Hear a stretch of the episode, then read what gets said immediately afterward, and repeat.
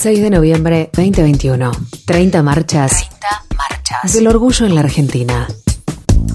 El 28 de junio de 1969, la policía de Nueva York allanó una vez más el bar Stonewall Inn, elegido por gays, lesbianas y travestis. Artes de la humillación y el maltrato, sus habitués iniciaron una rebelión que pasó a la historia como la revuelta de Stonewall. Para la misma fecha, un año después, surgió de forma espontánea lo que fue la primera marcha del orgullo lésbico, gay, bisexual y trans en el mundo. El reclamo por la visibilización de las disidencias cruzó las fronteras y en Argentina se celebró la primera marcha el 2 de julio de 1992.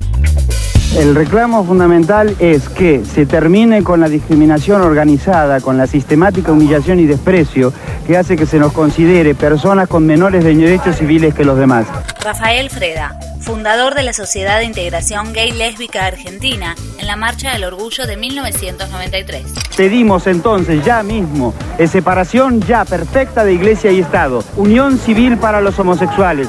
Debemos tener un registro civil en el cual podamos dar legalidad a nuestras uniones que son tan dignas y tan honrosas como la de cualquier persona que pueda darle la calidad de ciudadano.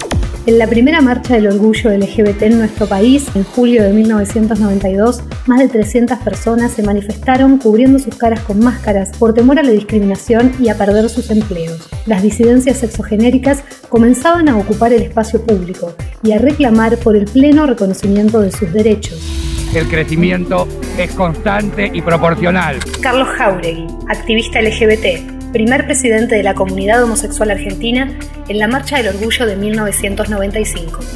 300 personas en 1992, 550 en el 93, 800 el año pasado y hoy fácilmente llegamos a las 2.000 personas. La convocatoria crece, hay conciencia, hay orgullo y hay dignidad. A partir de 1997 se decide cambiar la fecha para el primer sábado de noviembre, como homenaje al aniversario de la fundación de Nuestro Mundo, la primera organización de homosexuales del país y Latinoamérica. El camino abierto a partir de la organización de la primera Marcha del Orgullo en 1992 permitió la creación de normas para mejorar la vida de las diversidades y ponerlas en pie de igualdad de derechos.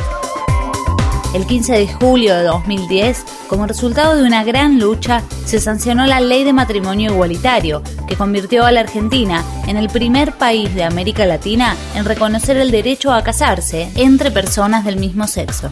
Son esas cosas que transforman una sociedad. César Sigliuti, activista y fundador de la comunidad homosexual argentina, al cumplirse 10 años del matrimonio igualitario.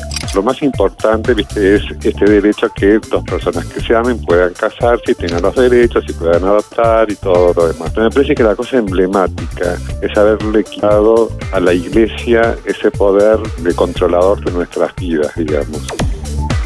La Ley 26.743 de Identidad de Género, sancionada en 2012, reconoció de manera formal la autopercepción, lo que habilitó que se rectifiquen más de 9.000 documentos hasta ahora. Empezamos a escribir una nueva página en la concepción de los derechos humanos Loana Berkins, activista travesti, luchadora por los derechos humanos, tras la sanción de esta ley. grupos históricamente marginalizados, olvidados, ninguneados por el Estado, nos encontramos ahí por primera vez en un ámbito de respeto, de dignidad y discutiendo nuestros propios proyectos. Fue así como una cosa ejemplar. Si bien es cierto, la ley no es como que nos va a cambiar la vida mágicamente, es la llave que abre la puerta para empezar a rediscutir y a vivir el sentido de la democracia y la ciudadanía. En las primeras marchas del orgullo, quienes concurrían lo hacían con las caras tapadas por miedo. A lo largo de estas 30 marchas, se fue allanando el camino para dar lugar al empoderamiento y visibilizar las identidades sexogenéricas.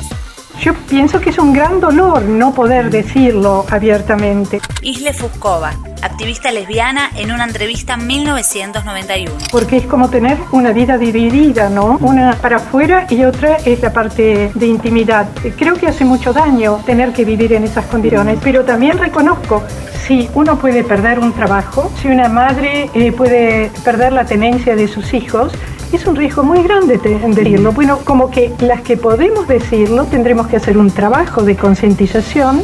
Marchar y visibilizarse en el espacio público, del que a menudo las personas LGBT y más fueron excluidas, constituye un acto político de libertad y reivindicación de derechos. Todos los derechos para todos. Área de Géneros de Radio Nacional.